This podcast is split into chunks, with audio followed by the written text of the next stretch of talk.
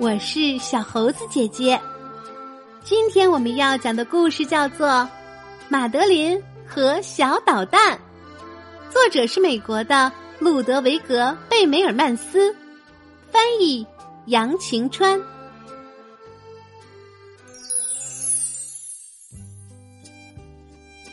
在巴黎有座老房子，常青藤爬满墙，里面住着十二个女孩子。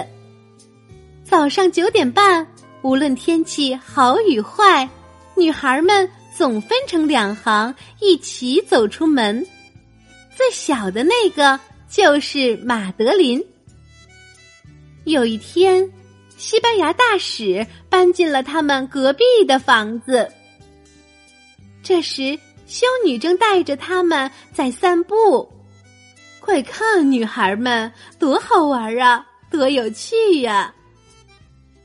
大使阁下有一个儿子，名叫佩比托。马德琳一看到佩比托，就说：“哼，一看就知道那个男孩是个小捣蛋。”春天到了，鸟儿在林间歌唱。突然，嗖的一声，有个东西从天而降，一阵刺痛将晨练的小女孩们吓了一大跳。哼，原来是佩比托躲在树上拿弹弓射他们的屁股。炎炎夏夜，佩比托出来扮鬼叫，而到了冬天。他又习惯自吹自擂，说自己的风筝飞得最高。旧年去，新年来，小男孩变得有礼貌些了。马德琳和小伙伴们在滑冰场上溜冰，而佩比托呢，他滑冰又快又稳，可是他倒是又快又稳了，小女孩们全都因为他摔倒了。修女克拉薇小姐问大家：“佩比托人不是很好吗？”小女孩们都觉得不是这样。有一天，佩比托爬上墙头，大声喊：“来吧，请大家来我家玩儿，任何时间都可以。我会给你们看玩具，还有我的小动物园儿，有青蛙和小鸟，有甲虫和蝙蝠。”还有松鼠、刺猬和两只猫，在附近玩打猎一定很有趣。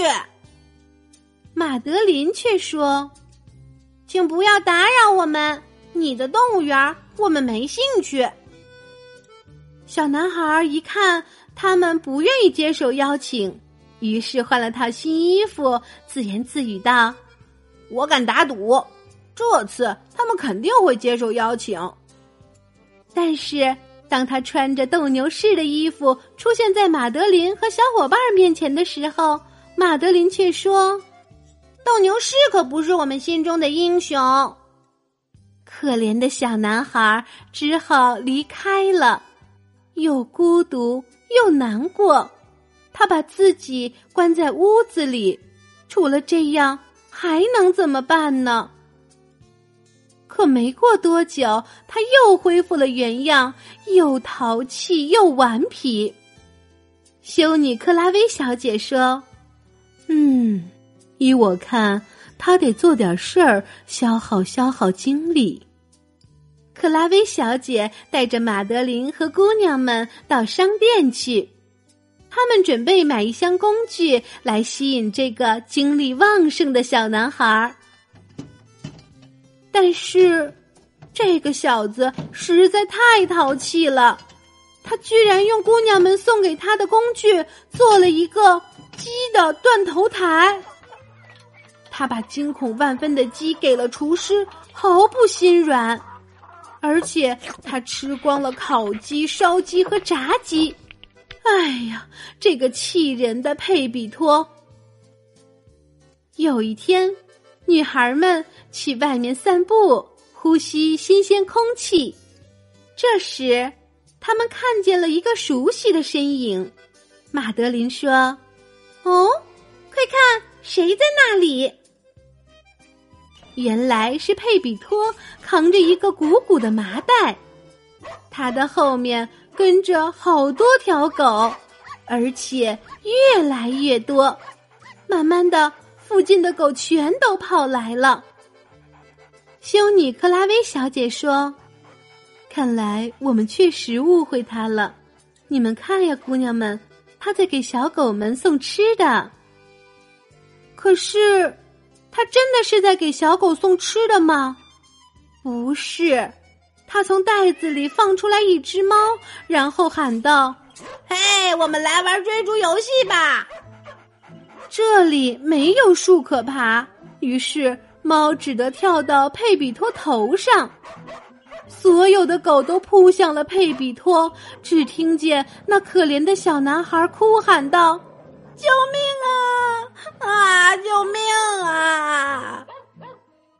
修女克拉薇小姐立刻飞跑过去，马德琳也跑过去帮忙，还好及时赶到，救下了小捣蛋。马德琳也救出了小猫咪。在西班牙大使馆里，所有人都很伤心，因为佩比托受了重伤。大使夫人抹着眼泪，感谢修女克拉薇小姐救了她的宝贝。姑娘们和修女克拉薇小姐一起来看佩比托。大使说：“嗯，没有什么比隔壁女孩们的探望更能让可怜的佩比托振作起来了。”女孩们站在佩比托卧室的门口。修女克拉薇小姐说。姑娘们一次只能去一个人。大使对马德琳说：“马德琳小姐，你愿意第一个去吗？”于是马德琳垫着脚走进房间，小声地说：“嘿，听得到吗，佩比托？你这个小捣蛋，看你对猫咪做的好事，都是你自找的。”嗯。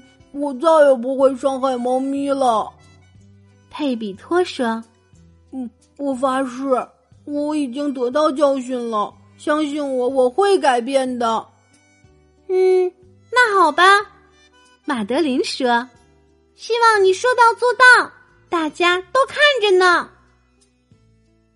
佩比托养好伤后，真的改变了。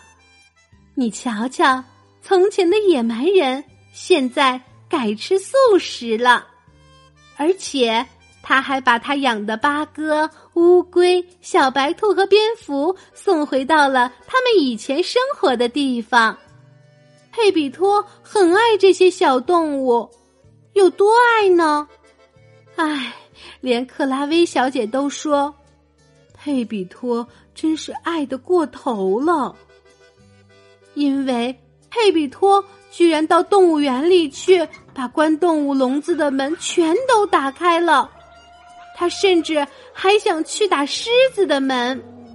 女孩们大叫：“哦不不！啊，不要啊！”马德琳说：“我知道该怎么应付他。”马德琳告诉佩比托，他不再是个小捣蛋了。他说：“嘿，佩比托。”你是我们的骄傲，是世界上最棒的男孩子。没想到佩比托听完他说的话，真的没有再去捣蛋。他们各回各家，分别吃了面包，刷了牙，然后上床睡觉。修女克拉薇小姐关上门说：“嗯，我知道一切都会很圆满的。”好啦，今天的故事就是这些内容。喜欢小猴子姐姐讲的故事，可以给我留言哟。请关注小猴子姐姐的微信公众号“小猴子讲故事”。我们明天再见。